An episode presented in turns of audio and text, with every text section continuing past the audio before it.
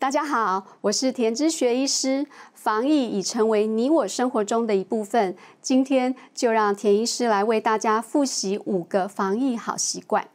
第一，每日量体温，不是速就医。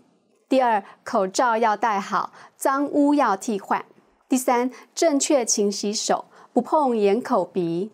第四，距离要拉开，病毒不传染。第五，环境常清消，空气要流通。透过以上五个防疫好习惯，可以帮助我们提早察觉身体的不适，也可以降低接触及传染疾病的风险。防疫的路上，每个人都很重要，让我们一起努力，守护彼此的健康。